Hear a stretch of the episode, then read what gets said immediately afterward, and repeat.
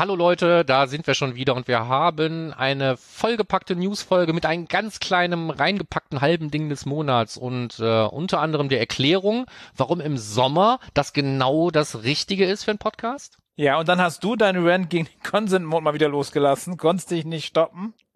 Nein, aber macht ja nichts. Dafür ist es nochmal vollständig erklärt, warum der Consent Mode Käse ist. Genau. Aber wir haben auch erklärt, warum der Consent Mode im Google Tag Manager im Gegensatz zu dem normalen Consent Mode eine coole Sache sein kann. Wir haben Tipps für bessere Reports in Google Analytics 4. Wir haben das ein oder andere nicht zu Google Analytics, sondern zum Beispiel Matomo und Pivik Pro und Adobe in den News. Und Shopify und im Data Layer. Und das ist, glaube ich, genug zum Anhören. Lass uns mal hier aufhören und viel genau. Spaß für euch beim Anhören. Beyond Page Views. Der Analytics Podcast mit Markus Bersch und Michael Janssen.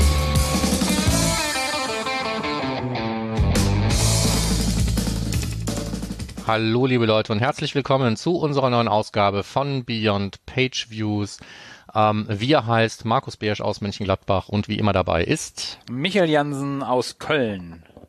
Wunderbar, haben wir das auch schon wieder geklärt. Ja, war der gar Monat nicht so schwer. Ist, nee, war gar nicht so schwer. Haben wir aber auch schon ein, zwei Mal gemacht. Ähm, ich weiß gar nicht, wie vielte Folge das ist. Wir sind irgendwie in den 60ern, oder? Ja, gute Frage. Bestimmt. Können wir ja, dann mal nachschauen. Ich glaube, wir sind in den 60ern und dann kommen irgendwann die wilden 70er und dann gucken wir mal, ob wir das irgendwie, vielleicht können wir das ja musikalisch feiern, wissen wir noch nicht. Apropos musikalisch, iTunes, ja, hm, wir stehen so ein bisschen auf der 47. Du hattest dir ja was ganz Großes vorgenommen, das wird wohl nichts mehr. Aber die 50 müssen zu schaffen sein, insofern kommt Leute. Du redest wenn von Kommentaren. Du redest ich, nur für diejenigen, die, die nicht so häufig zu, du redest von den Kommentaren. Ich rede von Bewertungen bei iTunes. Ne? So, Kommentare hätten wir auch immer gerne, aber. Ja, okay, das ich. Ich sag mal so, kommen die drei Bewertungen bei iTunes, ihr, ihr liegt doch jetzt auch wieder am Strand und so, das geht doch jetzt alles wieder und dann kann man auch mal kurz bewerten. Ja haben wir noch was im Housekeeping.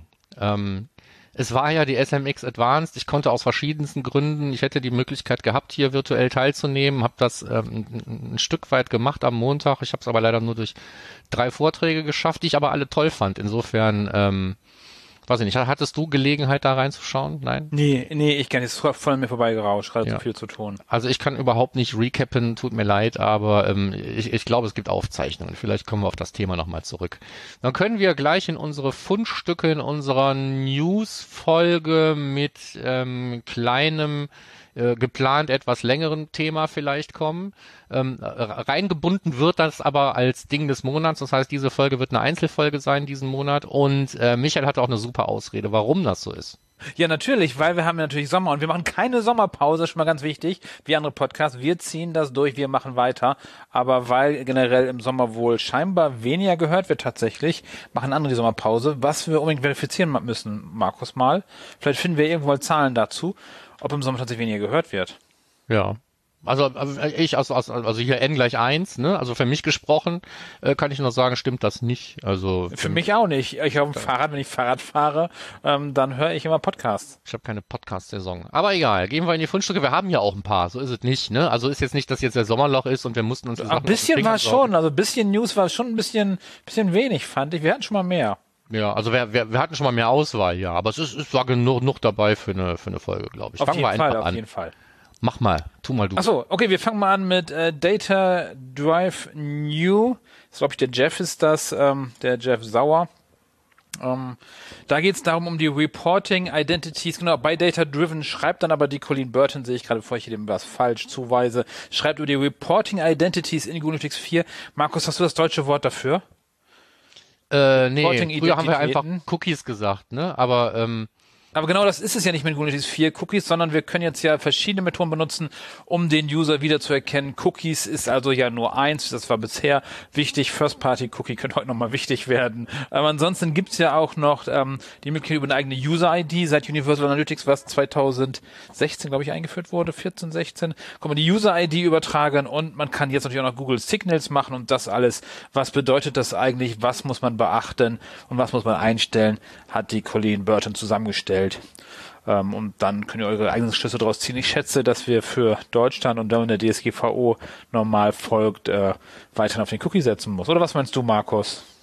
Ja, also Google Signals, ähm, ähm, äh, ist die gleiche Kategorie wie, wie, wie Flop, ja. ne? Federated Ja, nee, also, also Google Signals ist ja, ist ja wenigstens was Reales, auch bei uns, ne? Aber so, ich habe ganz selten mal gesehen, dass, äh, wenn es irgendwo eingeschaltet ist und jemand hat es entweder bewusst oder unbewusst angehabt, ähm, habe ich meistens irgendwie empfohlen, es dann doch auszuschalten, weil wenn es dann irgendwie überhaupt mal Kreise gab in diesem Report, haben die sich einfach so gut wie nie berührt. Also die Schnittmenge ist so gering, äh, zumindest hier in unserem Markt. Vielleicht ist der typische Deutsche nicht so angemeldet bei Google, bei allen möglichen Geräten, wie das der Amerikaner ist, aber ich sehe in Signals keinen großen Wert. Und dann zu sagen, ähm, darauf versuche ich jetzt irgendwie eine Reporting Identity zu bauen. Natürlich, die Reports, die wir jetzt sehen, sind ja eigentlich immer, sind ja so Cross-Device-Geschichten. Ne? So jemanden auf dem gleichen Device wiederzuerkennen, ist natürlich ungleich einfacher als jemanden Cross-Device wiederzuerkennen. Insofern hinkt der Vergleich ein bisschen.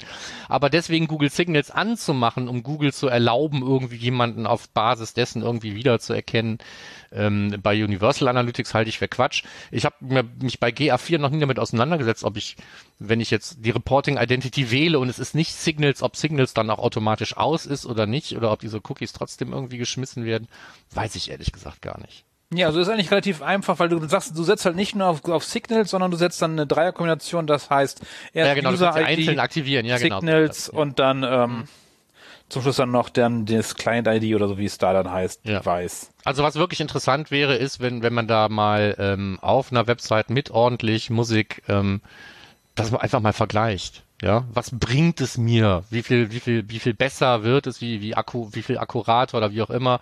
Die Frage ist, wo kriegt man den, ähm, den realen Wert her? Ne? Auch der müsste ja über ein System erhoben werden und der müsste wieder auch irgendeine Reporting Identity haben. Insofern keine Ahnung. Aber ähm, ich bin auch kein Wissenschaftler. Vielleicht fällt ja irgendwie jemand was ein, wie man das mal testen kann. Ja. Das wäre mal ein Blogpost wert, glaube ich. Auf jeden Fall brauchst du ja schon mal ähm, auf jeden Fall Nutzer, die dich mobil und auf dem Desktop benutzen. In erster Linie. Damit, da, damit du überhaupt was siehst von Signals. Ja, von Signals. Aber Signal als Reporting Identity könnte ja, wie gesagt, auf dem gleichen Gerät irgendwie, ne, so. Ähm, ja, so, okay, ja. Das jedenfalls zu Reporting Identities. Ähm, okay. Das Leben basiert aber immer noch auf Cookies, sind wir mal ganz ehrlich. Ja, apropos ja? Cookies, hast du uns da was mitgebracht? Ja, Cookies. Ähm, wir haben ja letztes Mal noch gesagt, ähm, ähm das First-Party-Cookie ist nicht das, um das es geht. Die Third-Party-Cookies sterben weg. Ähm, Jetzt geht das auch nicht mehr so schnell. ja, also ähm, Rolle rückwärts hat Google gemacht. Äh, Google hat das mal wieder ein Stückchen verschoben. Vielleicht liegt es auch an dem Gegenwind, den Flock bekommen hat. Die haben sich ja gedacht, ach, wir brauchen die Third-Party-Cookies nicht mehr. Wir kennen die Leute auch so ganz gut. Ähm, das funktionierte ja nicht so geil wie gedacht. Deswegen haben die sich gedacht, vielleicht da sollten wir das Third-Party-Cookie noch mal ein Jahr länger leben lassen. Ähm, das ist das, was da passiert. Ähm, Darum kurz zu Flock, weil Amazon hat es ja komplett disabled mit vielen Daten. Wollten die ja machen. Ja. Hast du das gesehen? Ja, habe ich gesehen. Ja, Flock, wenn, wenn ich irgendwas über Flock lese, ist es immer nur, ja, dieser hat jetzt wieder geschafft, irgendwie toll das für Fingerprinting zu verwenden. Oder? So, es ist halt ein Vektor mehr, über den man irgendwie Leute eigentlich dann ja wieder in Schubladen stecken kann. Und mein Flock steckt ja. dich sowieso schon in eine Schublade, aber das können dann andere auch noch mit ihren eigenen Schubladen machen. Ähm, ja. Ist so ein bisschen Käse. Darum, WordPress wollte das ja auch komplett blockieren, hatten die überlegt, als Standardeinstellung darum. Ja, das ist eine Totgeburt. Ne? Also ähm, haben wir auch schon mal drüber geredet. Bei Flock geht es darum, ähm, dass Google im Prinzip ähm, eigene Daten erheben kann, die man nicht unbedingt mit allen anderen teilen muss, wenn es um Marketingdaten geht. Das gleiche macht Apple jetzt die ganze Zeit und alle anderen machen es auch. Ne? Also wenn, wenn, die Plattform groß genug ist, dann versuchen die halt jetzt gerade ihre berühmten, viel zitierten Walled Gardens aufzubauen, wenn es um das ähm, Vermarkten von ähm, Interessen und sonstigen Geschichten geht. Diese ganze Personalisierung, Cross-Site-Geschichte, alles, ähm, was jetzt im Moment so irgendwie im Fadenkreuz steht, da suchen natürlich die Großen ähm, ihre eigenen Lösungen und dazu gehört dann auch Flock. Aber wir kommen nicht weg vom Cookie und ich habe gefunden bei äh, Morfire im Blog eine, ich habe es mal genannt, Management-kompatible Erklärung, warum Cookie, das ganze Cookie-Ding überhaupt immer noch ein Ding ist. Ne? Also was passiert, wenn wir Leute nicht mehr über Cookies, wie wir das so jahrelang gewohnt waren, wiedererkennen können. Das ist jetzt nichts Bahnbrechendes, aber es ist eben ähm, wie immer schön visualisiert. Ne? Und wenn wenn wenn es noch mal jemand plakativ braucht, dann vielleicht dieser Blogbeitrag. Ja, da ich habe ich hab den auch durchgelesen komplett. Ja. Ähm, stimmst du überein? Im Blogbeitrag steht am Ende dann, dass beim serverseitigen Tracking keine Cookies gesetzt werden. Stimmst du damit überein? Ja, nein, natürlich nicht. Okay, gut. So. Ja, gut, gut. Ähm, ja, vielleicht ist die, die eigentliche Message dahinter, dass ich beim serverseitigen Tracking ähm, besser auf Optionen zugreifen kann als beim klassischen clientseitigen Tracking, wenn ich ohne Cookies arbeiten möchte, Okay, gut. Nee, Ja. ist ja. ähm, um den Satz zu retten. Aber ähm, ja, ne? also das wäre natürlich tatsächlich, ist, mir- ist mir durchgegangen beim, beim Lesen, wäre jetzt eher so ein, so ein Missverständnis. Tut dem Rest aber, glaube ich, keinen ab. Nee, nee, nee, davor schon erklärt, auch mit den sieben Tagen vom, äh, vom Safari und so. Ja. Wenn du, wenn du diesen Luxus von sieben Tagen überhaupt hast, ne? So kommst du aus Facebook, sind die sieben Tage nur noch einer. Also, ja, das dazu. So, Tipp für bessere Reports in GA4. Der kommt von dir. Schon wieder GA4.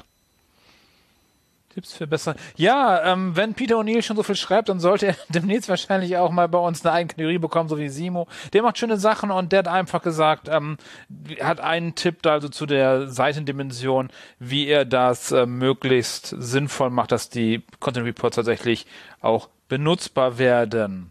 Ja. Überhaupt mal sich die Mühe machen, all diese Standardfelder vielleicht zu setzen. Ähm, also den, den Page Name, Page Type, Content Group, das sind ja alles sowieso so Standard ähm, die es da gibt im, im GA4 Event-Modell. Und die selber zu kontrollieren, Page Title, Page URL und so weiter, ist nicht die schlechteste Idee. Ähm, würde vielleicht auch so ein bisschen für Kontinuität in den, in den, in den Daten ähm, sorgen, weil ich bin mir nicht sicher, ob das, was jetzt im Moment so per Standard in irgendeiner bestimmter Dimension gesendet wird, ob das morgen immer noch das, das gleiche bleiben wird. Ja. Wobei wir das auch schon bei Universal ja solche Sachen hatten. Ja, ja. ich, ich habe einige Fälle, wo ich dann immer so Clean ähm, Page und Clean Referrer, wo ich aber das dann schon mal überschrieben habe, mit Sachen, die ich für sinnvoll erachte. Ja. Aber da schöner Artikel dazu. Extrem hohen Output hat der Peter gerade sehr fein. Genau. Und Hast du in der Zwischenzeit noch mal geschafft, eines seiner Lunch-Sessions zu besuchen? ähm, nee, nee, aus Okay, den gleichen. Gründen, warum das mit der Ja. SMX jetzt nicht so super geklappt hat, ähm, in den letzten Tagen nicht. Aber ähm, an mir vorbeigerauscht kam auch aus dem ähm, OMR, wo ja jetzt nicht äh, Google Analytics immer so das Hauptthema ist, ging es trotzdem aber mal darum, ähm, Universal Analytics oder äh, eben Google Analytics 4 ähm, ist das überhaupt was für dich? Solltest du umsteigen? Fand ich, ähm, natürlich fand ich, fand ich das eine sehr fundierte Meinung, weil die genau eben das widerspiegelt, was wir eigentlich auch immer die ganze Zeit sagen. Insofern war es keine Überraschung. Aber es ist schön, das auch mal aus, aus anderer Quelle ähm, bestätigt zu sehen, dass unsere Meinung, dass wir da nicht ganz alleine mit sind. Ne? Dass man Genau. jetzt natürlich Vorteile ziehen kann aus Google Analytics 4, jetzt schon, dass es aber keine Vorteile sind, die sich für jeden sofort erschließen oder die jeder ähm, jetzt heben kann, auch aus Ressourcengründen. Und es ist ein anderes Tool und das andere Ding ist fertig und das hier noch nicht. Und dann sind die Argumente eigentlich liegen klar auf dem Tisch. Genau. Spannend fand ich dann auch, ich gebe immer noch hier Analytics Universal Seminare, weil ich es gerade schon für extrem sinnvoll erachte. Und da sind im Artikel auch drin, dass die sagen, aktuell macht es am meisten Sinn, noch Universal zu machen. Alles weitere, auch, bei, auch beim Lernen von Sachen, ist noch nicht so weit, dass man es wirklich einsetzen könnte.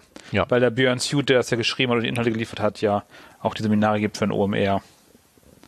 Da passt Ja, aber auch, dann. das ist bei mir jetzt aber auch immer noch unverändert. Ne? Also wenn ich jetzt neue Implementierungen mache, dann reden wir häufiger darüber, GA4 schon mal mit sammeln zu lassen. Am liebsten natürlich, wenn es kein E-Commerce ist. Wenn es E-Commerce ist, muss man sich muss man sich das tatsächlich überlegen, ne? weil auch da glaube ich ist alles noch nicht so richtig äh, fertig. Aber ähm, ja, das kann man machen. Der Aufwand ist ist endlich. Aber ich weiß relativ sicher, ähm, dass die Leute, für die ich da jetzt gerade Tracking-Setups baue, auch jetzt auf absehbare Zeit erstmal weiter mit Universal Analytics arbeiten werden. Ja.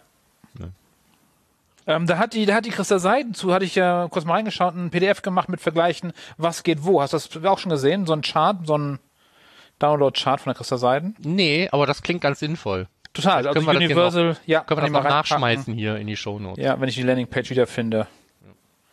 Äh, super sinnvoll. Wirklich so eine Liste mit irgendwie, weiß ich, 30 Punkten, was wer was wie kann und was dann 360 ist und was nicht und so. Schmeißen wir noch dazu. Ja, ja gut, Feature-Vergleich, Post gibt's ja in aller, in allen Längen, ne? aber so, so, so übersichtlich, tabellarisch, ne? Management-kompatibel, ähm, sollte man sich das vielleicht wirklich nochmal, fände ich gut, wenn wir das noch finden. Ansonsten, um mal wieder über was anderes zu reden, Der, die das Kniel. der, die das Kniel, die Knielche in äh, Frankreich, haben, ähm, Markus, wer sind denn die Knielche?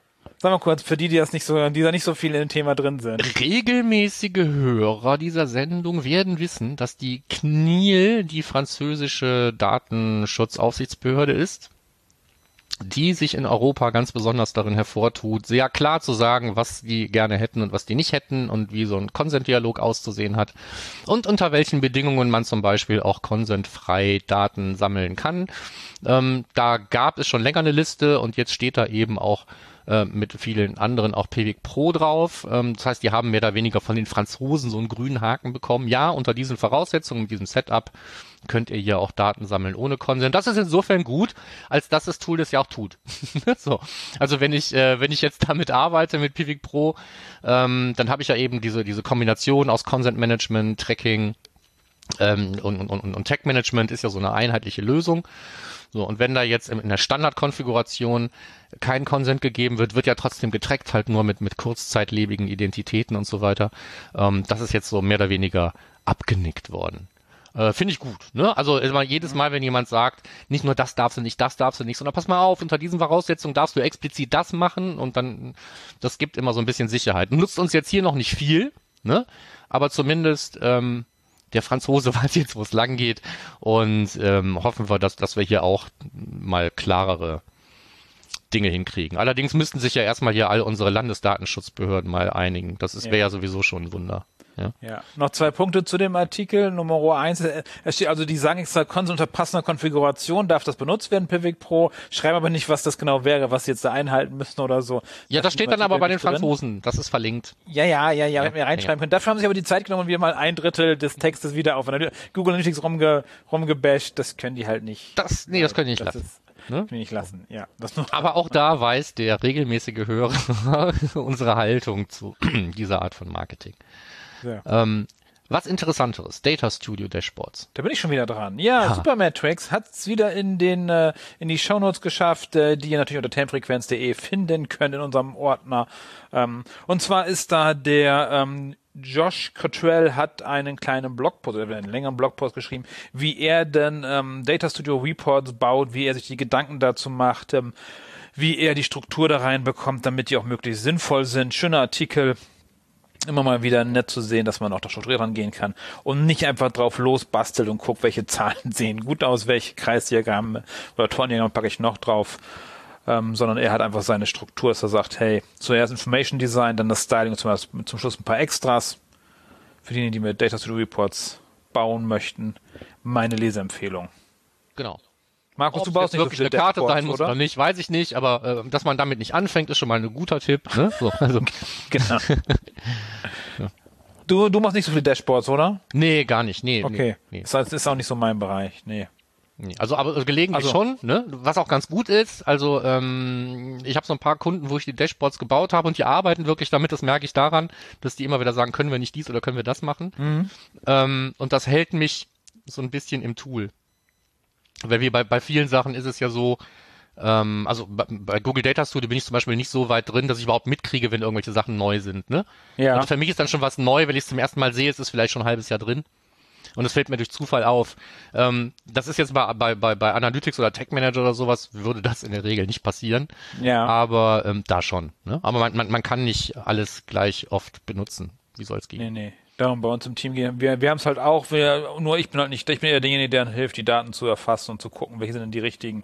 Aber so malen, so, so grafische Gestaltung ist nicht so meins. Nee, nee, das sowieso schon nicht. Aber ich finde es halt trotzdem nicht ganz verkehrt, dass ähm, auch, auch wenn der Fokus mehr so auf der Datenerhebung liegt, vielleicht bei mir und vielleicht auch bei dir, ähm, sich auch mal diesen, diesen Weg bis zur Visualisierung, äh, den auch mal gelegentlich mitzugehen ähm, und idealerweise auch mal zu gucken, wie werden die überhaupt genutzt. Ne? Also ja, ich will nicht davon reden, dass ich, dass ich jetzt informiert werden möchte bei Insights, die rauskommen oder Veränderungen, die auf der Website herbeigeführt werden. Das sind Dinge, auf die muss ich hoffen, weil es nicht, weil es nicht meine Aufgabe ist. Aber zumindest dieses Visualisierungsthema mal mitzuerleben, ist nicht so ganz verkehrt.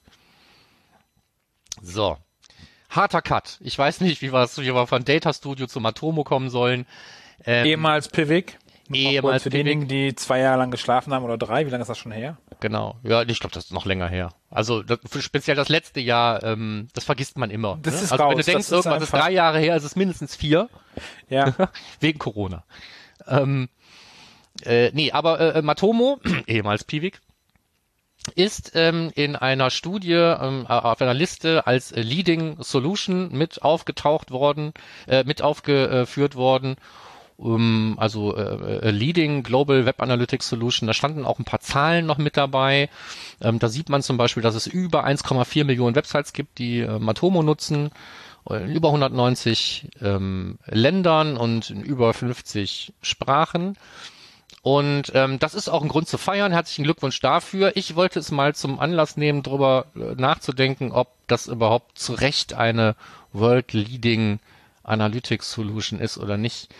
Also ähm, so sehr ich ich Matomo äh, mag, ja, und auch äh, gelegentlich mit irgendwie installiere oder installieren lasse und dann mit implementiere, um damit zum Beispiel so eine ähm, vollständigere Datensammlung zu machen, als äh, es mit ähm, und, und, und unter Consent-Bedingungen mit Google Analytics der Fall ist.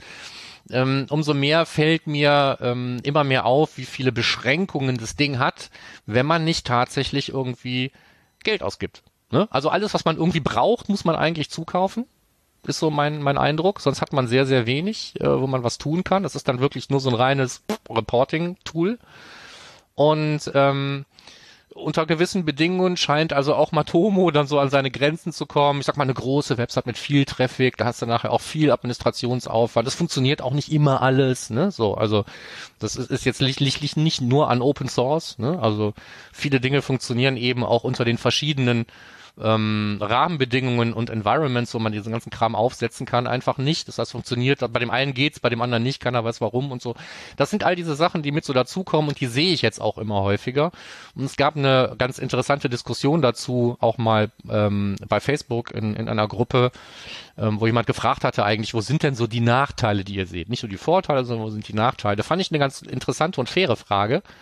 Ähm, und da kamen auch eine ganze Menge Dinge dazu, ne, die ähm, ich jetzt zum Teil auch mal aufgezählt habe, wo man sich auch mal Gedanken drüber machen sollte.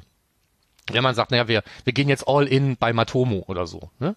weil das alle so abfeiern. Dann sollte man sich das auf jeden Fall mal anschauen. Und bevor man all in geht, sollte man gucken, dass man auch mal voll skaliert, seine ganze Website da mal mit durchvermisst und alles, was man im Moment in Analytics macht, mal versucht damit zu tun, bevor man eine Entscheidung trifft, Analytics ganz, also Google Analytics oder was auch immer, dann ganz abzuschalten.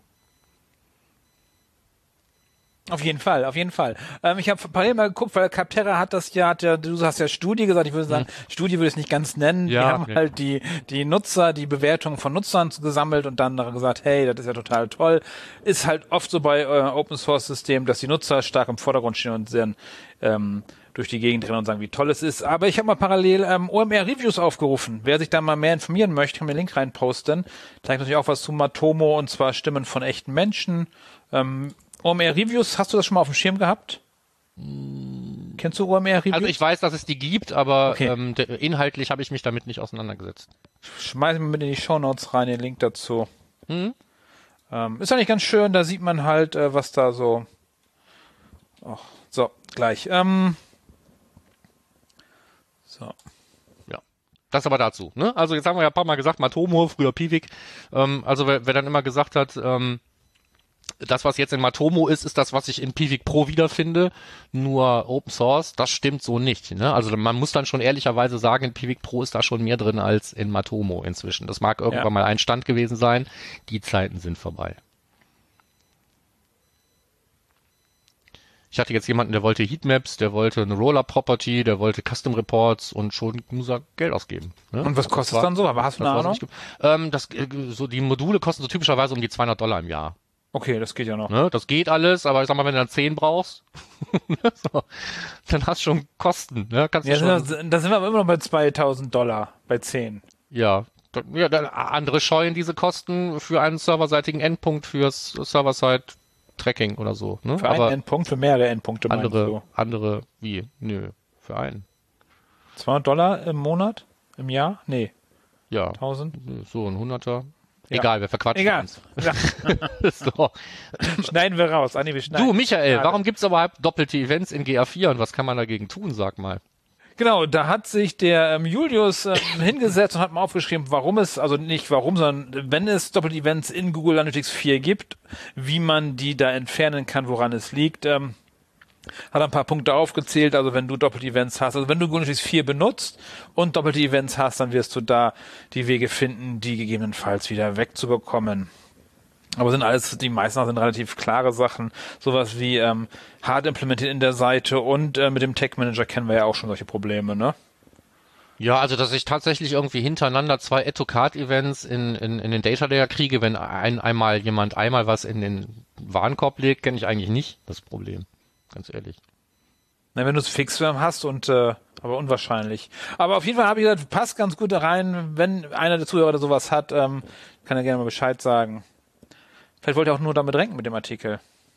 Ja, für den Fall, dass mal jemand doppelte Events hat. Also, nee, ich glaube schon, dass das für, für ihn ein echtes Problem löst, aber ich habe das so noch nicht gesehen. Das wäre dann ja auch kein GA4-Problem, ne? Also das hätte ich mit, mit einer Universal Analytics Implementierung im Prinzip genauso. Aber wenn, wenn der Shop, wenn ich einmal was in den Warenkorb lege mit zwei Etocard-Events in den Data Layer schreibt, dann muss der, muss man mit dem Shop mal reden. Wäre aber ja auch nicht schlimm eigentlich, glaube ich. Etocard ist, wenn man das doppelt reinigt, gleich ein Artikel. Gute Frage, müssen wir ausprobieren, was dann passiert.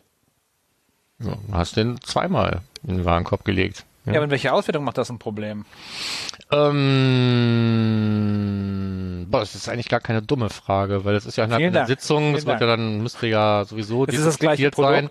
Das heißt, auf diese ganzen Detail to irgendwas raten sowieso nicht, Detail to Card und sonst was. Nö, ist wahrscheinlich eh wurscht. Aber, ähm, schön, bei anderen Events als Etocard, das war jetzt hier nur, weil es sein Beispiel war, heißt ja, ja nicht, dass andere Events dann nicht vielleicht doch eher doof sind, wenn man PDF-Downloads oder was auch immer. Ja.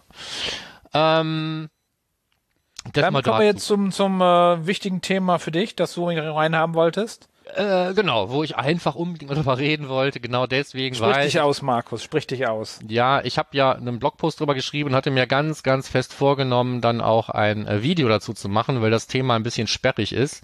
Wir reden und vom Consent Mode. Wir reden vom Consent Mode im Google Tag Manager und weil es mir bisher nicht gelungen ist, dieses Video zu drehen, äh, aus zeitlichen Gründen, habe ich mir gedacht, nehmen wir uns ein noch ungeeigneteres Medium wie den Podcast und reden einfach mal darüber. Okay, erklären wir erstmal, äh, wir fangen mal ganz vorne an. Ja, habe ich auch so geplant. Ähm, Consent Mode.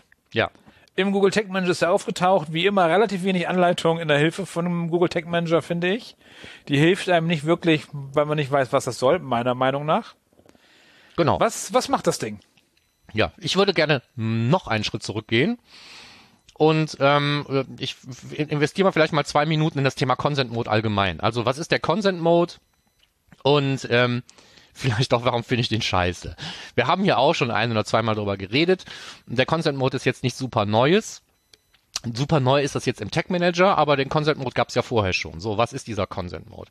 Die Idee dahinter ist, dass ich ähm, äh, GTAG oder sagen wir mal Google Analytics 4 oder eigentlich auch Universal Analytics und Google Ads Tracking und all diesen Kram, was man mit GTAG so machen kann, dass ich dem über eine entsprechende Konfiguration sagen kann, pass mal auf, liebes GTAG, du arbeitest jetzt ohne Cookies.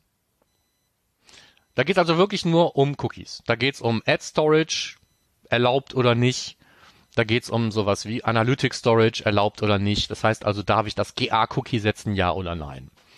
Und das, was Google sich so gedacht hat, ist, Consent sei kein Tracking-Thema, sondern reines Cookie-Thema. Was natürlich absichtlich vereinfacht falsch gedacht ist. ja, weil wenn ich jemanden frage, ob ich Google Analytics ausführen darf oder ob ich mit Google Analytics tracken darf, ja oder nein, dann geht's vielleicht ähm, sagen wir mal, äh, nur aus E-Privacy-Hinsicht vielleicht irgendwie um, um Cookies, ja oder nein. Aber was ich ja eigentlich fra frage, ist, darf ich tracken, ja oder nein? Und nicht, darf ich dabei Cookies verwenden, ja oder nein? Der Consent-Mode sagt aber jetzt ganz blöd, pass auf, wenn wir keine Cookies setzen, dann darfst du auch einfach unseren Tracking-Code weiterhin ausführen. Ähm, du sendest uns einfach irgendwelche Hits, die haben keinen richtigen Kontext, aber mach dir keine Sorgen. Ähm, wir sind Google, auf der anderen Seite ist natürlich irgendwie eine KI und die gibt dir bis zu 70 und mehr Prozent deiner Conversions zum Beispiel zurück, wenn du mit Google Ads arbeitest. Und ähm, ähm, dein Marketing wird halt gestützt von, von uns und unseren ähm, tollen Systemen, die wir haben, äh, wird, wird da kaum irgendwie Löcher nachher in deiner Erfolgsmessung aufweisen, ähm, dank diesem tollen Consent-Mode. Was ich dazu aber machen muss, ist ähm, ob ich nur Consent habe oder nicht. Ich sende jedes Mal, wenn ein Seitenaufruf stattfindet, ich sende jedes Mal, wenn ich normalerweise ein Event vermessen will, sende ich diesen ganzen Kram irgendwie an Google Analytics. Die Events, die ich nach einem Seitenaufruf geschickt habe, haben sogar die gleiche Client-ID. Das heißt, solange eine Seite nicht neu geladen wird, ist eh die gleiche Client-ID drin. In der Single-Page-Application kann ich eigentlich den Besucher komplett einmal durchvermessen, weil ich immer die gleiche Client-ID habe, aber dank Consent-Mode hat keiner einen Cookie gesetzt. Und wenn es nach Google geht, ist das dann korrektes Verhalten. Ähm, jetzt bin ich kein Anwalt, aber wir hatten mal einen hier der hat ja durchblicken lassen, dass es für ihn auch absolut untragbar ist, äh, nur mit dem Consent-Mode zu arbeiten und zu sagen, ja, wenn wir keine Cookies setzen, ist alles andere okay. So, das waren jetzt mehr als zwei Minuten, aber mhm. vielleicht musste das einfach nochmal raus. Ja? Okay, und jetzt der Sprung zum Google Tag Manager. Jetzt der Sprung zum Google Tag Manager. Macht der Google Tag Manager nur den Kram oder macht er auch was anderes dann? Nee, der macht was ganz anderes. Der hat uns nur nicht wirklich mit der Nase drauf gestoßen. Also im Google Tag Manager ist aber den, sind, äh, mit dem Consent Mode sind so ein paar neue Features dazu gekommen. Das erste, was dazu gekommen ist, und davon hatten wir vorher auch schon mal so erste Spuren gesehen, waren neue Trigger. Da gab es plötzlich so ein GTM-Init-Event im Data Layer. Dann hat man sich gefragt, was ist das für ein Käse? Ähm, das hieß dann irgendwann mal noch Message, dann hieß es Initialization, jetzt gibt es noch eine Consent Initialization. Also es gibt zwei Events, die stattfinden, bevor das früher erste Event, nämlich das GTM.js stattfindet, nämlich der Seitenaufruf. Ähm, das soll dazu dienen, ähm, also die können auch nicht zaubern. Ne? Also diese Events sind einfach schon im Data Layer, wenn der Google Tag Manager im Prinzip geladen wird und dann können die theoretisch vor dem Seitenaufruf stattfinden. Ähm, die sollen dazu dienen, sowas wie die äh, Consent-Grundlage, die der Consent-Mode braucht. Also ist jetzt Ad Storage zum Beispiel denied oder nicht, oder ist Functional oder Security Storage, die sie uns jetzt auch dazu gegeben haben. Darf ich das jetzt ja oder nein in der Grundeinstellung? Das kann ich eben ähm, bei so einem Ding voreinstellen. Dann wenn ich mein Consent-Tool über den Tag Manager lade, kann ich auch eben einen dieser beiden Trigger verwenden, um alles dafür zu tun, was ich tun kann, damit das Consent-Tool so, so früh wie möglich geladen wird. Ja? Das bedeutet nicht, dass wenn ich einen Tag jetzt in, in diesem Initialization Trigger-Zeitpunkt lade, dass es auf jeden Fall schon fertig ist, bevor der Seitenaufruf stattfindet. Ne? Also was ist der Consent Mode? Das wäre praktisch gewesen. Das wäre super, aber was ist der Consent Mode im Google Tag Manager nicht? Er ist keine Lösung für Race Conditions. Ah. Ja. Darauf ähm, haben wir ähm, gehofft. Darauf habe ich gehofft. Dass ja, ist es aber leider nicht. Alleine schon deswegen, weil die Dinger ja immer noch asynchron ausgeführt ja, hätten werden. sie ja Blocking machen können, bis es bis ein Success zurückgibt. Weiß ich nicht. Vielleicht, nee. Ne? So, also. Ja, Finde ich schon. Ähm, also wenn du da irgendwas blockieren willst oder anders laden, dann muss es halt nach wie vor halt außerhalb vom Google Tag Manager machen. Aber trotzdem, es ist eine Erleichterung, um, zu, um, um, dafür zu sorgen, dass man so, wenn man mit dem Consent Mode arbeiten möchte, jetzt auch im Google Tag Manager, dass man die Initialisierung der Consent-Einstellung so schnell wie möglich da reinbekommt.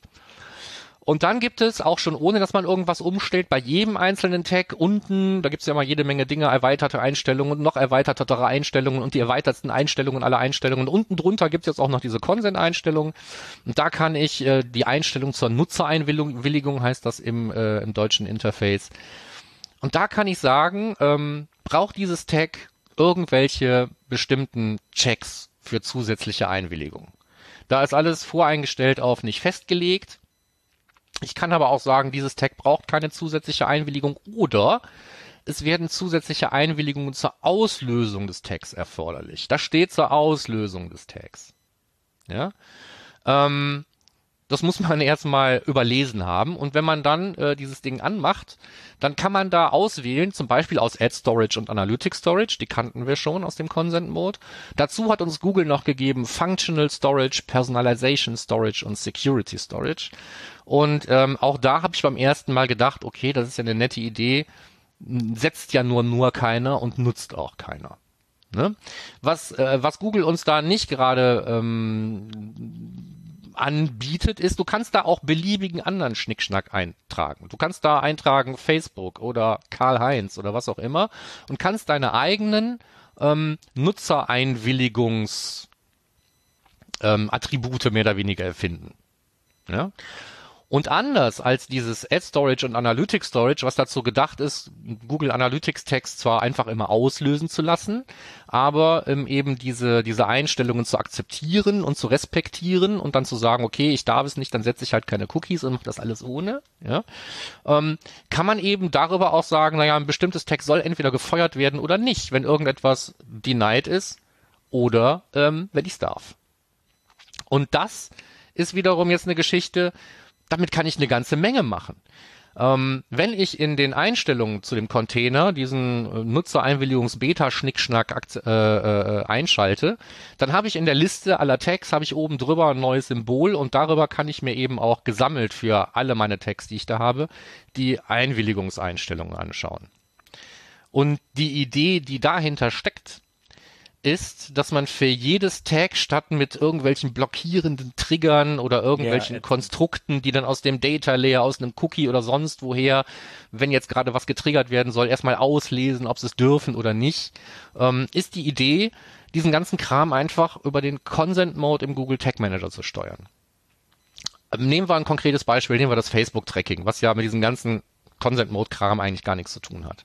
Ähm, wenn ich steuern möchte, ob Facebook ausgespielt werden darf oder nicht, kann ich in meiner Consent-Initialisierung erstmal sagen, Facebook denied. Ne? Dann ist das die Grundeinstellung. Und wenn jetzt mein Consent-Tool, was ich verbaut habe, geladen wurde und die Consent-Lage ist klar, indem ich sie aus dem Data leer lesen kann oder sonst irgendwoher aus einem Cookie, dann kann ich, im Moment muss ich das jetzt noch selber hingehen und mir diese Consent-Lage, darf ich Facebook zum Beispiel ja oder nein, zu übersetzen in so ein Consent-Mode-Attribut, äh, Facebook-Tracking, kann ich das nennen, oder Facebook oder FB oder was auch immer. Dann habe ich FB allowed oder FB denied. Ja? Ähm, übersetze das, schreibe dann also dieses Consent Update, der Update der Consent-Lage für den Consent-Mode und sage ab diesem Zeitpunkt, ab dem ich weiß, ähm, mir hat mein Consent-Tool gesagt, Facebook darf ich, ähm, würde dann alles, was danach irgendwie so an, an, an Text feuern sollte für Facebook eigentlich, wird dann auch ausgeführt. Ne? Das heißt also, ich habe zusätzlich zu diesen eigentlich blockierenden Triggern, die ich halt immer irgendwie bauen muss, ähm, kann ich jetzt eigentlich die, diese Consent-Lage verwenden, um bestimmte Tags zu blockieren oder eben ausführen zu lassen. Was Google sich natürlich eigentlich dabei gedacht hat, ist, dass so Facebook und andere Hersteller von irgendwelchen äh, Tracking-Tools jetzt einfach hingehen und sich vielleicht auch irgendwelche Sonderkonditionen überlegen, unter denen diese Tags vielleicht aus geführt werden können, aber bestimmte Sachen nicht erlaubt sind, wie zum Beispiel das Speichern von Cookies oder sonst irgendwas. Es ist mir aber egal, was Facebook sich dabei gedacht hat, äh, was, was Google sich dabei gedacht hat. Ich muss weder warten, dass irgendwelche Tech-Hersteller hingehen und auf irgendwelche obstrusen Erlaubnisse im Consent-Mode warten oder nicht, ich muss auch diesen ganzen Ad Storage und Analytics Storage Quatsch für Google Analytics nicht mitmachen, wenn ich es nicht will. Ich kann aber hingehen und kann mir für alle meine Tags und Tag-Typen, die ich habe, kann ich mir selber ein, ein, ein, ein Consent-Attribut überlegen, kann es verwalten und kann die Einstellungen, die jetzt im Moment aus meinem Consent-Tool kommen, relativ einfach übersetzen in Consent-Mode-Einstellungen, äh, also eben denied oder äh, allowed. Und ähm, das ist der Punkt, an dem ich sage, das Ganze wird hilfreich, weil ich nicht, weil ich mir, mir nicht einen Wolf bauen muss bei diesen ganzen Triggern. Ja. Also an der einen Stelle wird es für, für mehr Übersicht sorgen. Es wird einfacher werden, wenn die ganzen Consent-Tool-Hersteller auf diesen, auf dieses Ding aufspringen und uns eben zusätzlich zu irgendwelchen Dingen, die sie uns vielleicht in den Data Layer schreiben, eben auch Consent-Updates in den Data Layer schreiben, sodass ich mich da nicht mehr selber drum kümmern muss. Und wenn ich es dann geschafft habe, und das ist immer die Herausforderung heutzutage, dass das Consent-Tool früh genug geladen wird und dieser Kram früh genug irgendwie im Data Layer bereitsteht, dann kann ich vielleicht auf diesen ganzen Triggergruppen, Zinnober und so weiter verzichten. Es gibt zwei Sachen, die ich im Moment noch so ein bisschen blöd finde. Ding Nummer eins ist, man wird im Debugging nicht gerade darauf ähm, gestoßen, wie die aktuelle Consent-Lage ist. Das heißt, ich kann bei einem Trigger oder bei einem Tag nachher sehen, ob Consent verhindert hat dass das Ding gefeuert wurde, das sehe ich. Aber wie die Consent-Lage zu einem bestimmten Zeitpunkt ist, wenn irgendwas zum Beispiel im Data Layer erscheint, das kann ich nicht nachvollziehen. Ne? Also wie es jetzt zum Beispiel bei ähm, bei äh, Page Loaded, ähm, wie ist da die Consent-Lage gewesen? bevor mein Add to Card Event gekommen ist oder so. Ne? Das kann ich mir alles leider nicht anschauen, nur bedingt. Ähm, wenn diese Con Consent Updates tatsächlich alle über, über den Data Layer passieren und nicht über, über API oder von irgendwelchen Text gebaut werden, dann kann ich mir das aus dem Data Layer auslesen, kann dann nachgucken, wie es aussieht. Da habe ich äh, in meinem Blogpost eine kleine Anleitung dazu gepackt. Ähm, ich habe auch einen, einen Link äh, reingepackt zu, ich sag mal so einem Hilfstag, wo man diesen ganzen Consent-Kram vielleicht mit verwalten kann, wenn man jetzt früh auf diesen Zug aufspringen will. So am Beispiel von ähm, OneTrust habe ich das gemacht. Also OneTrust-Bedingungen ähm, in beliebige Consent-Mode-Attribute umzuwandeln. Apropos OneTrust, hast du auf deiner Seite dauernd neuen Consent, sag mal?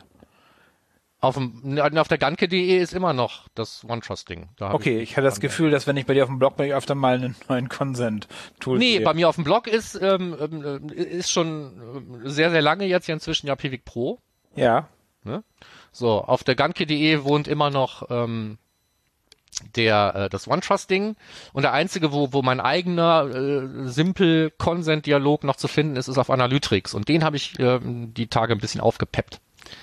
Ja. Der sieht jetzt, der sieht jetzt ein bisschen nerdiger aus. Aber das, an, ansonsten hat sich an der okay, hatte ich Tool, Tool-Landschaft hat sich nichts geändert. Okay, auf einer Skala von 1 bis 10, ähm, wie cool ist dieses neue Feature mit dem äh, Consent-Zeugs jetzt? Ähm, jetzt gebe ich ihm 6 weil ich auch schon angefangen habe, damit zu arbeiten. Ne? Also wo, wo jetzt jemand kommt und sagt, ja, äh, ich habe noch gar kein Consent-Tool, lass uns das mal jetzt irgendwie einbauen, gehe ich jetzt verstärkt dahin und benutze das einfach, statt diese ganzen Trigger-Zinnober zu bauen. Mhm. Ähm, und ähm, dazu kommt eben, ich habe ja gesagt, es gibt zwei Punkte, die das Ganze schwierig machen. Das eine ist das Debuggen, ne? Und das andere ist, sich eine Übersicht darüber zu verschaffen. Du musst im Moment also einfach wirklich hingehen und musst auf dieses Ding draufklicken, um zu schauen, welches Tag hat jetzt irgendwie welche Einstellungen, wenn du das nicht dadurch rausfinden willst, dass du jedes Tag einzeln aufmachst und dann in die Einstellungen reinschaust. Ne? Also diese Consent-Mode-Einstellungen sind im Moment so ein bisschen angeflanscht an den Google Tag Manager, sowohl im Google Tag Manager UI als auch und vor allen Dingen eben im Debugger. Das muss noch mhm. besser werden. Dann kriegt das auch vielleicht eine 8, 9 oder 10. Ähm, ja, eine 10 kriegt's wahrscheinlich erst, wenn ich, äh, wenn ich diese ganzen Race Condition Blödsinn nicht mehr habe. Ne? Also ich muss halt tatsächlich immer noch aus, aus, auskaspern, ob ich ähm, immer noch mit Triggergruppen arbeiten muss oder nicht. Also sprich, ob die Consent-Lage rechtzeitig zur Verfügung steht oder nicht. Das ist immer noch Aufgabe meines Consent-Tools und die können teilweise eben lange brauchen. Und das ist manchmal auch gar nicht Schuld des Consent-Tools. Ne? Also ich habe auch einen ähm, einen simulierten Consent einfach mal in diesem allerersten Trigger-Event, was mir der, der Google Tag Manager jetzt anbietet, ausgeführt, wo ich nichts mache, außer ein bisschen was in den Data Layer schreiben. Und ähm, trotzdem durch dieses asynchrone Ausführen heißt es jetzt nicht, dass dieser ganze Kram im Data Layer ankommt, bevor diese ganzen anderen Events irgendwie stattfinden. Ne? Also irgendwas beim Seitenaufruf zu triggern ist immer noch schwierig in, in, unter Consent-Bedingungen heute. Es sei denn, du liest das Cookie wirklich selber vorher aus und es ist schon Consent da. Mhm. Ne? Aber auf Tools warten ist in der Regel, es dauert einfach zu lange. Ne?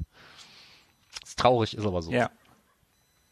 Ja, also das zu diesem Consent Mode Dings Tool. Ne? Also ich habe auch noch mal eine, eine, eine, ähm, einen Printscreen reingepackt ähm, wie zum Zeitpunkt halt Mitte diesen Monats es aussah mit ähm, äh, Consent-Tool-Herstellern, wie inwieweit unterstützen die den Consent-Mode und was unterstützen die.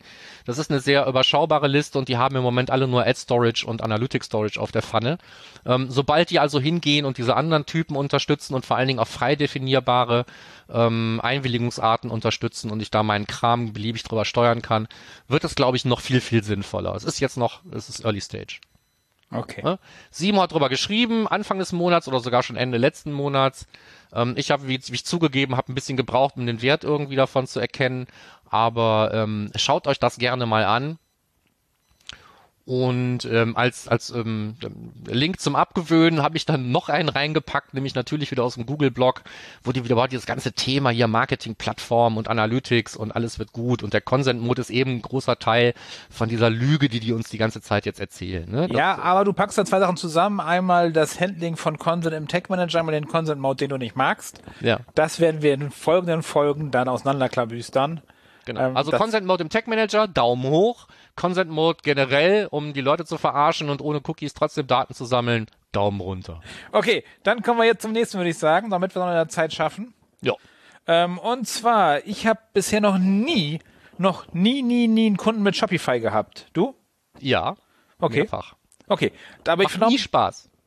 Aber die haben eine Lösung. Hast du da, hast du es durchgelesen? Markus? Nee, habe ich noch nicht. Okay, dann erkläre ich dir das. Ähm, Ja. Saugeil, weil das macht neues Spielzeug von dir sofort sau praktisch, also es sowieso schon sehr praktisch ist. Und zwar haben die das Problem, dass die Transaktionen irgendwann im Data Layer von Shopify verschwunden sind, also Probleme, riesige Probleme gehabt haben. Und jetzt schicken die einfach, schickt einfach das äh, Shopify Backend an den Server-Side Google Tag Manager die komplette Transaktion. Das heißt, äh, keine Bestellung geht mehr verloren und alle Daten sind da und alle sind glücklich. Ja. Das erklären die Analytics Ninjas, finde ich sehr cool. Klingt nach einer guten Lösung. Ja. Wenn man einen serverseitigen eigenen Endpunkt hat. sollte man langsam drüber nachdenken, glaube ich. Ne? Macht Sinn. Ich spiele, ich mache da jetzt auch schon einiges mit. Bringt Spaß, wenn man so verstanden hat, was da los ist. Ähm, ich habe den für intelligenter gehalten, aber bisher tatsächlich nicht. Ähm, und bei die machen das über so ein Web-Request. Ähm, ähm, sag mal, hast du schon deinen Kühlschrank an den Server-Side Google Tech Manager angeschlossen? Nee, der geht bei mir nach wie vor, der sendet immer noch an, an if this, then that. Das ist mein, mein Hub, über das das durchgeht. Aber hast recht, könnte man eigentlich auch mal ändern. Ich habe genug Endpunkte, so ist es nicht. Apropos, die nutzen hier irgendwie PubSub mal oder wie das hieß. Gerade wieder mal papp, eingeführt. papp. Genau, genau. Damit, damit Das der muss man nur schnell genug sagen, dann haut das hin. damit der Request nicht verloren geht. Ja. Fand ich sehr clever, dass wenn man direkt an den Server schickt, an den Tech Manager Server, dann könntest du, wenn du verloren gehen, glauben die vielleicht, äh, ähm, was würdest du, würdest du sagen, es ist sinnvoll, direkt zum Tech Manager wenn Server ich zu sowieso schicken? oder? auf dem, auf der, auf der Google Cloud Plattform irgendwie arbeite, dann äh, sicher. Kannst was du dann sicher? Dann direkt ja, schicken dann- oder über den Dann, dann kannst du diese ganzen Dienste, dann, dann bist du ja zu Hause da. Dann, dann kannst du es auch da durch, durch so ein Proxy jagen, wenn du meinst, du musst das machen. Okay. Nö, ist, ja- ist ja, ist ja nicht verkehrt. Also, ähm, es ist ja nicht so, ich, ich weiß nicht genau, aber normalerweise müsste dann ja, wenn von da aus der Versand an den Endpunkt schiefgelaufen ist, wird es zu einem späteren Zeitpunkt wieder re-encoded Ja. und wird nochmal versucht. Und ähm, dass ein, ein, ein Server-Side GTM-Endpunkt gelegentlich mal ein 500 statt ein 200 zurückliefert, ist jetzt nicht so unüblich, wie man denken sollte. Also ich will jetzt nicht rumhacken auf dem Server-Side GTM, ist ja mein Lieblingsspielzeug in- seit Ja. einiger Zeit. Aber ähm, an Zuverlässigkeit und so weiter und, und, und Ressourcenhunger, ähm, Hunger, da ist noch viel Luft nach oben. Ja? Und wenn du dir überlegst, dass du da etwas hast, was eben per Default auf mehreren Maschinen läuft und das ist eine flexible App-Engine, das heißt, da werden Maschinen rauf und runter gefahren. Ähm, wenn eine Maschine raufgefahren wird, dann deswegen, weil die anderen irgendwie Probleme haben, die Last ähm, zu äh, Und sollte vorher hochfahren, ja. Das heißt also, es kann durchaus sein, dass es in dieser ganzen Skalierungsphase schon mal sein kann, dass der Hits verloren gehen. Und wenn Papsapapap dazwischen dafür sorgt, dass die dann einfach später nochmal verarbeitet werden können, dann ist es bestimmt eine gute Idee. Okay. War mir nicht ganz klar. Damit Nee, nee, so, so super zuverlässig wie, ich sag mal, ähm, wenn du, wenn du Daten direkt an Google Analytics sendest, dann ist da dahinter eine andere Infrastruktur als drei bis sechs App-Engine-Instanzen. wahrscheinlich. Und Wahrscheinlich wenn du auch jetzt- dauerhaft verfügbar. Ja, so, und wenn du Was- jetzt mal, hatten wir auch schon mal drüber geredet, wenn jetzt eine Instanz tatsächlich nicht mehr irgendwie als 20 ähm, GA4-Requests gleichzeitig verarbeiten kann und du hast mal 21 Leute auf der Website, die gleichzeitig irgendwie eine Seite laden, dann hast du, bist du schon in den Arsch gekniffen. Theoretisch recht. Tja. Ne? So, was haben wir noch? Ähm, wo wir bei Anleitungen sind. Ja. Ähm, bei Analytics Mania gibt es eine Anleitung, wie man unter anderem zum Beispiel den Vimeo, also ähm, um genau zu sein, ganz konkret den Vimeo äh, Player ähm, auch eben als ähm, äh, Quelle nehmen kann, um Tracking in Google Analytics für das ähm, Benutzer, also das ähm, Verhalten, Konsumiererverhalten des Videos, um da Vermessung einzubauen. Das war jetzt der schlimmste Satz, den ich in den letzten drei Wochen gebaut habe. Entschuldigung. Genau, Vimeo für Google Analytics 4, damit man es damit umsetzen kann. Ja, so. Und ähm, basiert im Prinzip darauf, dass, ähm, und das finde ich gut, dass Vimeo das macht, ähm, das äh, Vimeo arbeitet ja wie viele andere Sachen halt in so einem iFrame und wenn die beinhaltende Seite irgendwie tracken soll, dann ist das Beste, was so ein iFrame machen kann, Messages zu senden an seinen Parent. Und das macht der Vimeo Player offensichtlich.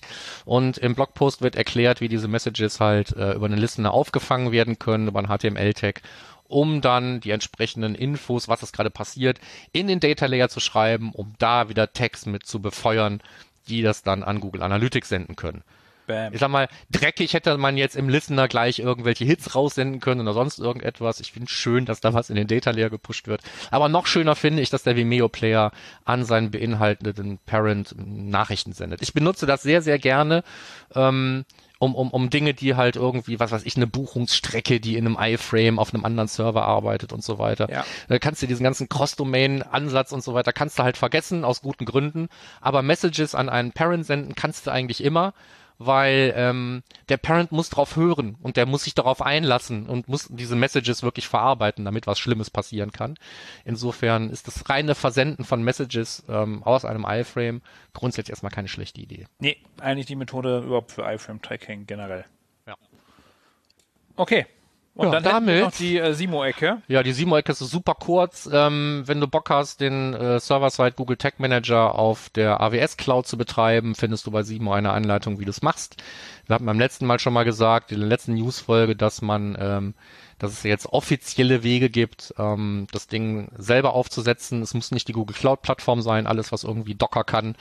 Und ähm, am Beispiel von AWS gibt's beim Simo eine Anleitung. Das andere Ding, was wir hier geschludert haben, ist sein Blogpost zum Thema Consent Mode in GTM. Der ist einfach weiter oben verlinkt, wenn ihr den vermissen solltet. Da haben wir ja eben die ganze Zeit drüber schwadroniert. Yeah, damit sind wir durch. That's it for the Fundstücke. Jetzt kommen die Termine. Termine, Termine, Termine. Wir haben wieder welche. Es gibt mal wieder Termine, ja, also sogar auch so mit echten Leben Geschichten. Da gibt's bestimmt mehr als die, die ich jetzt nenne, aber was mir jetzt eingefallen ist, ist die Campix und äh, der OMT. Ähm, Im wann kommt das du raus? nicht kommt ja noch diesen Monat raus, im über übernächsten Monat. Ja, so also Ende August, Anfang September wären die dann. Ähm, ich denke mal, dass auch davor schon irgendwelche Geschichten stattfinden. Vielleicht schaffen wir sie auch mal wieder irgendwelche Meetups oder sowas zu organisieren im August, man weiß es nicht. Solange es gut geht, sag ich mal. Ne? Dann wahrscheinlich diesen- eher nach den Ferien, würde ich sagen. Ne? Mit den, mit den, mit den Präsenzgeschichten. Ja. Was haben wir noch? Am 21. Juli äh, findet das aller, aller, allererste ähm, Adobe Analytics User Group Kickoff Meeting ähm, für ähm, Europa, für den europäischen Benutzerraum statt. Ähm, wenn Adobe also dein Ding ist, dann melde dich da an und tu mit. Überhaupt habe ich das Gefühl, haben wir aber auch schon mal gesagt, dass da, das ist gerade eine ganz spannende Zeit, ne? So, da die werden entstehen jetzt irgendwie aus der Community irgendwelche Tools und Vorlagen und Dinge, die, ähm, die, wo man vorher nichts von mitgekriegt hat. Hätte ich fast Bock drauf. Wenn, wenn ich, wenn ich, ein, ähm, wenn ich Zeitüberfluss hätte, würde ich mich jetzt, glaube ich, im Moment mehr mit Adobe befassen wollen. Du nicht? Wenigstens mal so ein paar Hits absetzen, mal glücklich. Nee. Nee? Nee, Nee, gar wenn nicht. dann richtig rein. Nicht nur so ein bisschen spielen, wenn dann richtig. Ja. Wenn Ja, dann vom äh, 3-Meter-Turm. Ja. Aber Adobe durchspielen dauert auf jeden Fall viel länger als Matomo. Wenn du Matomo durchgespielt hast, dann geh doch auf das oder mach mit beim Matomo Camp. Das ist nämlich geplant, also soll ein reines Matomo Barcamp geben und im Moment kann man noch, äh, sag mal, an der Form und Art mitgestalten. Den Link habe ich einfach nochmal mit reingepackt für unser matomocamp.org. Ist ein Online-Camp, nur zur Info. Genau, soll online stattfinden. Und letzter Link wäre dann ähm, der Anfang einer Serie zum Thema ähm, Customer Data Plattforms auf ähm, äh, bei den Analytics Pioneers. Ich habe gedacht, da können wir auch ruhig nochmal drauf hinweisen. Da pass- Ja. findet ja immer irgendwas statt. Und jetzt gibt es so einen Schwerpunkt CDP und dann kommt mal wieder was mit Google Analytics und so. Also da passiert ja ständig irgendwas. Deswegen hier nochmal mit in die Termine gepackt. Fertig. Okay, damit sind wir durch. Da würde ich sagen, dann äh, Feedback wie immer an uns. Ihr kennt die Wege. Bewertungen, gerne Bewertungen. Jetzt gerade nutzt die Zeit äh, am Strand oder am Swimmingpool bei euch im Garten. Holt euer iPhone raus und macht eine Bewertung auf iTunes. Ansonsten würde ich sagen, termfrequenz.de. Ihr wisst Bescheid. Ja, ihr wisst Bescheid. Und wenn das jetzt alles viel zu viel Gelaber war über diesen Consent-Mode-Kram, dann guckt doch mal, vielleicht habe ich es inzwischen geschafft, äh, auf meinem YouTube-Kanal da was so zu veröffentlichen. Ich glaube, wenn man das sieht, ist das alles viel, viel transparenter. Genau. Okay, okay. Das war's dann von mir hier aus Köln. Ja, und von mir auch hier aus dem sonnigen äh, Mönchengladbach und bis zum nächsten Monat. Bis dann dann. Ciao. Ciao.